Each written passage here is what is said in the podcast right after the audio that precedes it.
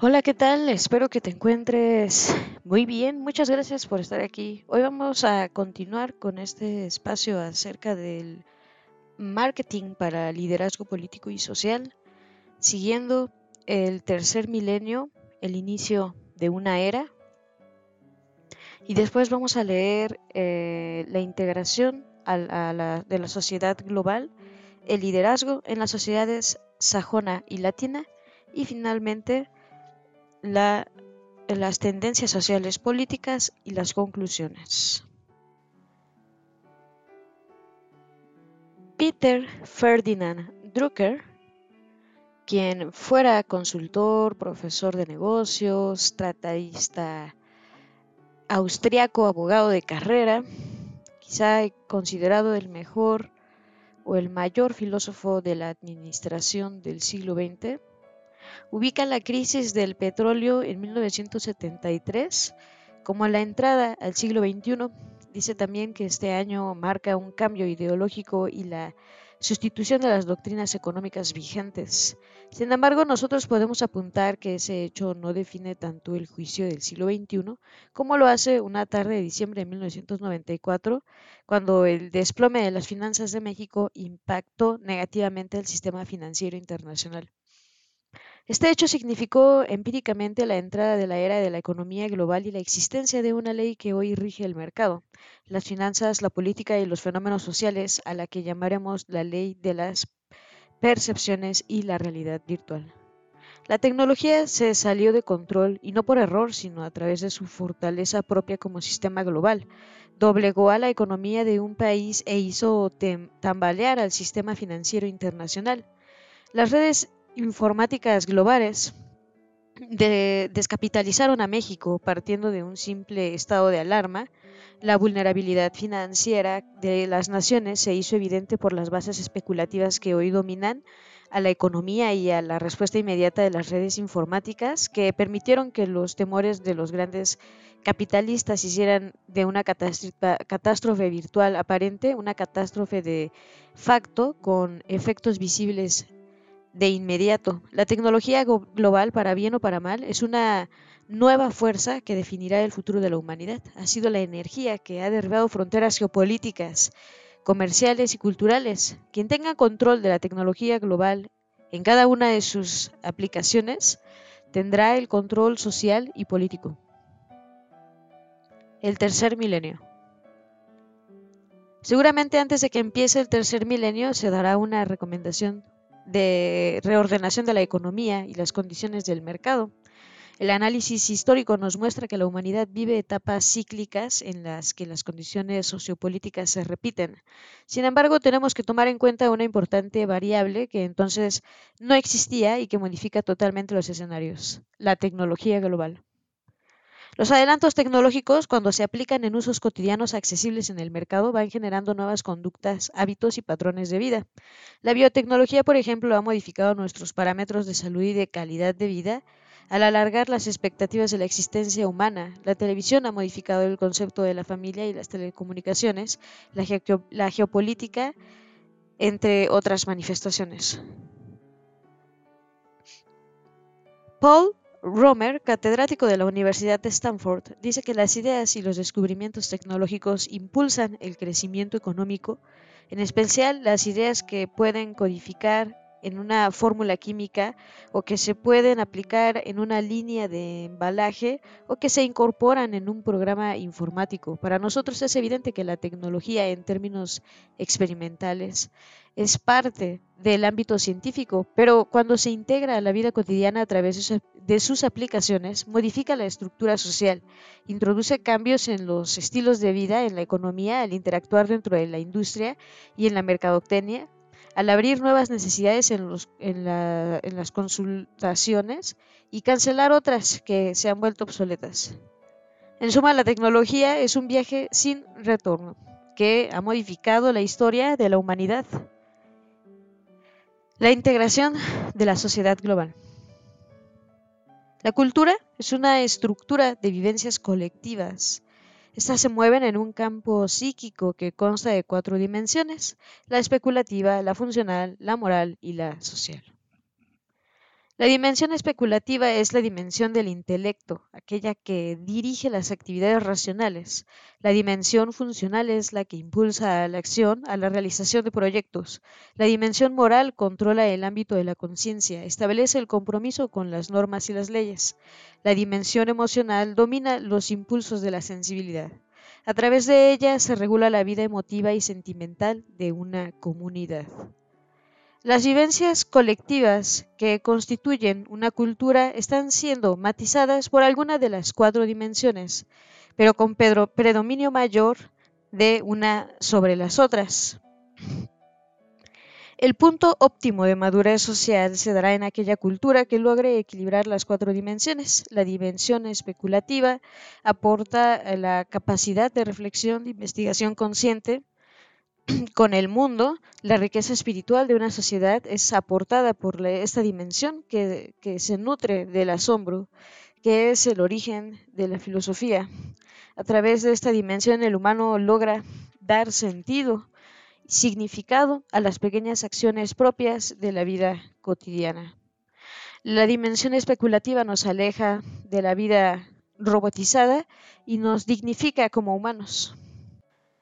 A su vez, la dimensión funcional impulsa la creación, a poner en juego todos los recursos que están a nuestro alcance para poder interactuar en el mundo y la naturaleza a fin de hacer la vida más confortable. La actividad económica de un país responde a la fortaleza de la dimensión práctica. La dimensión moral establece las condiciones para que se dé una convivencia civilizada, define las normas que regulan los derechos y obligaciones de los individuos. El marco regulatorio de la sociedad lo define la presencia de esta dimensión. Esta dimensión reguladora fortalece la integración en una sociedad y ayuda a canalizar los esfuerzos hacia objetivos comunes. La dimensión emocional representa su capacidad de vivir a plenitud disfrutando el goce que proporciona los sentidos, la calidez de las relaciones interpersonales, las manifestaciones artísticas de la sociedad, etc. El perfil de cada cultura y el estilo de vida de cada sociedad responden a la influencia determinante de la condición dominante y la debilidad de las otras dimensiones conforma las deficiencias estructurales de esa sociedad. A modo de ejemplo, tomaremos las diferencias estructurales entre las sociedades anglosajonas y las hispanohablantes. Las primeras están regidas por las dimensiones moral y funcional, las segundas por las dimensiones especulativa y emocional. Por ello, las primeras son sociedades muy organizadas en un marco jurídico regido en el que las normas se cumplen anteponiendo el bien social a los intereses de los individuos. El criterio individual se debe subordinar a las normas, reglas y leyes. Todo debe estar planificado según las normas establecidas. El azar no tiene cabida. El exceso de normas reprime el criterio individual. La escasa presencia de la dimensión emocional propicia las relaciones superficiales temor a compartir la intimidad y baja calidad efectiva en las relaciones interpersonales de corte social. Los recursos de comunicación eh, estereotipados son evidentes en esas sociedades. Exclamaciones muy estudiadas, fases de afecto frías que pretenden parecer cálidas, pero que todos usan, incluso los gestos obedecen a mucho eh, a patrones, por la decisiva presencia de la dimensión práctica, las sociedades anglosajonas son sumamente productivas y funcionales, lo que les hace ser altamente desarrolladas industrialmente. En, constante, eh, en contraste, las sociedades hispanoparlantes, por la débil presencia de la dimensión moral, tienden a relativizar el valor de las normas sociales e interpretar las leyes a conveniencia, de modo tal que favorezcan los intereses de quien detenta el control social. En, cambio, por su influencia emocional, son culturas ricas de grandes contrastes, en donde el folclore, la gastronomía, el arte, tienden a eh, a una gran presencia, a tener una gran presencia. El individuo tiene gran importancia como herramienta de comunicación y además de resolución de problemas cotidianos. A falta de tecnología científica, el ingenio resuelve contingencias. Por la influencia espiritual, la capacidad de discernimiento individual es alta y con gran tendencia a las interpretaciones subjetivas. Sin embargo, La limitada presencia de la dimensión práctica se manifiesta en baja productividad nacional y escaso rendimiento industrial, lo cual repercute en menor nivel de calidad de vida. Sin embargo, en el inicio del tercer milenio, bajo la presión de la interacción cultural propia de la globalización, empezamos a percibir una discreta tendencia hacia la transferencia de influencias derivada de las dimensiones predominantes de cada cultura hacia las otras. Los hispanohablantes, en sus segmentos socioculturales de mayor potencial y liderazgo, empiezan a preferir organizarse con base en normas válidas para todos. La democracia propia de las sociedades de estructura con bases morales empieza a ser exigencia social la búsqueda de la productividad empieza a ser una motivación importante.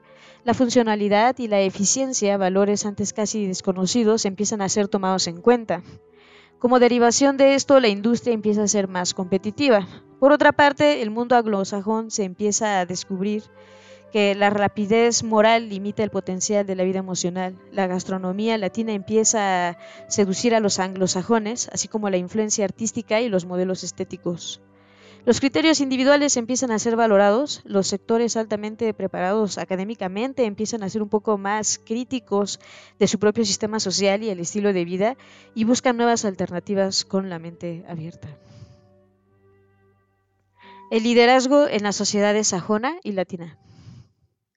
Según hemos analizado, la asimilación de los cuatro ámbitos por cada perfil de la sociedad determina el modo en el que se ejerce el liderazgo dentro de las instituciones y en la sociedad en conjunto. Desde el momento en que la sociedad sajona y nórdica perciben el mundo de un modo práctico y pragmático y le confieren a la sociedad la necesidad de establecer normas que rijan la conducta de los individuos a fin de mediar en los conflictos de intereses que surjan entre los miembros de la sociedad, se genera una cultura ética, o sea, de normas que están por encima del individuo los intereses grupales siempre estarán por encima de los particulares.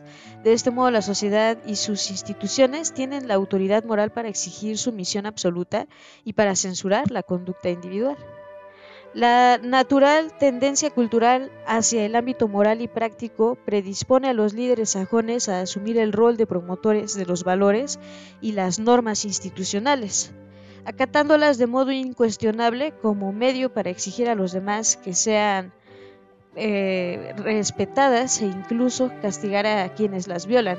El líder sajón es primero en aceptar los lineamientos de la institución que recibe y por tanto ejerce la autoridad que le ha sido delegada con amplio respaldo moral. En contraste, la cultura latina sustentada en la existencia de una verdad absoluta e incuestionable fortalece la idea del compromiso del individuo con su propia conciencia y en medida de sus creencias religiosas con Dios. Las normas y las leyes civiles para los latinos representan un marco de referencia en, cuanto no se cometan delitos graves. Por tanto, este culto a la individualización disgrega a la sociedad y abre oportunidades al ejercicio del poder autocrático, así como a los excesos para quien tiene el control social y el abuso del fuerte sobre el débil. El líder latino, en tanto parte de una sociedad individualista derivada de la visión moral y la ética greco-romana, asume como suyo el beneficio de lo que administra.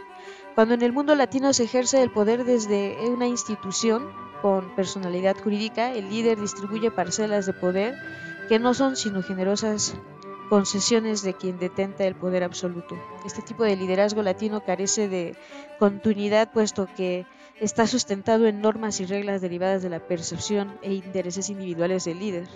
Es evidente que los excesos de ambas percepciones de liderazgo concluyen en represión sobre el individuo. Por ello es necesario que el líder del nuevo milenio, para ejercer autoridad moral, que genere consenso y lealtad debe integrar los valores de los cuatro ámbitos culturales, moral, espiritual, práctico y emocional, a fin de ejercer un liderazgo humanista, cálido y efectivo. Tendencias sociales y políticas. Definir tendencias sociales y políticas es muy riesgoso por la, pues la multiplicidad de variables dificulta su control. La historia de la humanidad es cíclica, pues hemos constatado que se mueve por desajustes según se acerca a las alternativas de los polos opuestos. Cuando una sociedad llega a adoptar estilos de vida, valores, normas o ideologías radicales, empieza a generarse la conversión hacia su extremo opuesto. Detrás de cada era liberal que desemboca, en libertinaje, viene una de gran influencia puritana, las tendencias sociales o políticas por ello, son previsibles. Algunas de las principales tendencias son las siguientes. La interdependencia entre economía, equilibrio político y estabilidad social. Si antes podían mantenerse aislados estos tres ámbitos, hoy son interdependientes. Las creencias económicas de un pueblo hacen vulnerable a su sistema político la, gobernabilidad se hace fácil y se pierde la tranquilidad social, la violencia aparece como consecuencia, la irritabilidad social. Los gobiernos se convierten en facilitadores y promotores de la actividad económica de su país. Encabezan las ofensivas de sus sectores comercial e industrial, los protegen dentro de lo posible y negocian ventajas competitivas con otros estados. Además, generan las facilidades que convienen a los intereses de su país y lo obstaculizan, en lo posible, a los productores que compiten contra los suyos. Resurge el populismo como derivación del desorden generado por el liberalismo del mercado. Cada vez se logran mayores avances hacia la intervención del Estado en aspectos específicos de la economía, principalmente en aquellos que son estratégicos para la autonomía de un país. La globalización e interacción de bloques comerciales y políticos parecen fortalecer la necesidad de independencia de cada uno de los países. Por otra parte, el capitalismo descarnado y la tecnología están llevando a la sociedad a la reducción de oportunidades laborales para quien no tenga capacitación y especialización. La tecnología promueve la financiación y la rentabilidad de los procesos productivos, lo que deriva en que cada vez que se requiere de menor aumento de personas que antes. El empleo cada vez tiende más a convertirse en oportunidad y privilegio. La sobreoferta de mano de obra se genera un número creciente de damnificados laborales, lo que tiende a exigir un mayor presupuesto estatal para el gasto social. Como derivación de lo anterior, cada vez hay un mayor número de plataformas políticas que están capitalizando estas necesidades eh, con respuestas simplistas de corto alcance que funcionan más como placebo social que como solución de fondo, pues hipotecan el futuro de un país y endosan los problemas a las futuras gestiones gubernamentales. A esto comúnmente se le llama populismo. El regreso de los políticos es evidente. Si los últimos años del siglo XX se caracterizaron por el desarrollo vertiginoso de la tecnología, es evidente que este proceso requirió de gente capacitada al frente de los gobiernos. Conforme la administración pública se hizo compleja, surgió la administración pública, un nuevo perfil del funcionario gubernamental, al que se ha estereotipado con el título de tecnócrata. Los tecnócratas sustituyeron a los políticos en los niveles de decisión del Estado. La falta de sensibilidad social de muchas decisiones de género, tensión y resentimientos, principalmente por la tecnocracia como bandera de, al, liberalismo social, y esta doctrina económica endosó el peso de, la, de la medicina económica sobre los hombros de los sectores protegidos y más vulnerables de la sociedad. La medicina fue amarga e impopular y no ha resuelto los problemas a, satisfacción. El liberalismo social promovió la especulación financiera y bursátil en beneficio de los grandes inversionistas quienes cuentan con información privilegiada para tomar decisiones. La tecnología informática en las actividades bursátiles dio dinamismo a las actividades especulativas y con ello se generó la estabilidad macroeconómica, la investigación e interdependencia económica de los países y con ello la inestabilidad generalizada. El capital se convirtió en el eje de las decisiones políticas. La hipersensibilidad de los capitales ha sido manipulada por estrategias financieros multinacionales, quienes se han vuelto más poderosos que los estadistas que rigen cada país. Sobre la base del descuento y las heridas sociales dejadas por el liberalismo social, los políticos tradicionales han vuelto a dejar hacer sentir su presencia al encabezar las exigencias populares de un nuevo orden económico y financiero mundial que tenga como fin último el bienestar de los ciudadanos y la justicia social. La redistribución del poder público entre los, entre los políticos y los administradores públicos, es evidente que el mundo de ayer, hoy y el futuro son absolutamente diferentes. Pero lo más evidente es que en los últimos 50 años el mundo ha cambiado más rápido que en todos los milenios anteriores. Seguramente tecnócratas y políticos se complementarán en el futuro y redefinirán sus ámbitos de acción. La administración pública para los tecnócratas, tecnócratas y el trabajo legislativo para los políticos.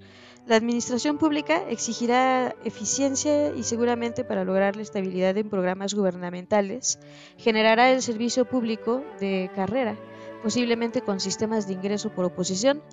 Los políticos, a su vez, como representantes de la ciudadanía, deberán cumplir con atributos como liderazgo, sensibilidad social, capacidad de medición, credibilidad, etc. Su ingreso será a través de la competencia electoral la integración al entorno. Esta se manifiesta como conciencia política, la preocupación por los derechos humanos y la concientización ecológica será una eh, característica del ciudadano del tercer milenio. Se percibe un interés que manifiesta como responsabilidad social y filantropía. Renacimiento cultural. Después de un ciclo caracterizado por la frivolidad social derivada de la resolución tecnológica, parece existir la tendencia hacia el rescate de los valores culturales y artísticos, retorno de la espiritualidad. Después de un florecimiento rico en espiritualidad en los años 60 y 70, época en que se manifestó la juventud una gran curiosidad por el estudio y la vivencia religiosa, y habiéndose opacado este por la frivolidad del periodo comprendido entre fines de los años 70 y mediados de los 90, caracterizados por la revolución tecnológica, parece surgir una sensibilidad dormida hacia los asuntos del espíritu. Sin embargo, su eh, contraparte negativa es un renacimiento del fundamentalismo religioso y étnico que se ha manifestado rodeado de violencia en varias partes del mundo. Fortalecimiento del regionalismo. Conforme se integran los países en bloques comerciales y políticos, se acentúa más la necesidad de fortalecer la propia identidad la propia identidad cultural, regional y nacional de cada país y se revalorarán los rasgos fundamentales, tradición e incluso, incluso hasta el folclore. Se manifiesta a través de una alta competitividad que a nivel racional se revela como de tipo comercial e incluso emocional, teniendo como ejemplo, entre otros, al deporte, los campeonatos mundiales, el fútbol o incluso los que realizan entre los bloques geográficos despiertan pasión nacionalista, como si las escuadras deportivas representaran los intereses del país. Esto podría tener reminiscencias muy antiguas. El deporte constituye una versión civilizada de las guerras antiguas. La competencia se da por el honor nacional. La intervención y el control de la economía por parte de los organismos de la gestión multinacional. Al descontrol generado durante los últimos años por un liberalismo económico excesivo, incontrolable y caótico, se le está enfrentando una tendencia cada vez mayor hacia la intervención directa de los gobiernos y organismos como el Banco Mundial, el Fondo Monetario Internacional. Cuando dejó de operar el Tratado de Bretton Woods, que establecía un orden entre la interrelación de las finanzas de los países, se perdió el equilibrio y se propició la especulación y tomaron el control las grandes capitalistas multinacionales, quienes han adquirido excesivo poder. Se percibe un interés creciente hacia la intervención de organismos oficiales que pongan en orden el caótico desempeño de la economía mundial. Las conclusiones de reuniones como la organizada en Davos en enero de 1990 hacen evidente la urgente necesidad de reestructurar las bases de operación de la economía mundial reordenamiento de las áreas de poder globales. Hoy existen tres grandes áreas de poder, el político, militar, el económico y el marginal. A mediados del siglo XX y hasta la desintegración de las Unión de Repúblicas Soviéticas Socialistas, existían dos bloques perfectamente definidos, el capitalista liderado por Estados Unidos y el socialista por la URSS. Hoy solo queda un líder indiscutible, Estados Unidos. Rusia, tratando de rescatar su maltrecha economía, se desgasta políticamente en el contexto mundial.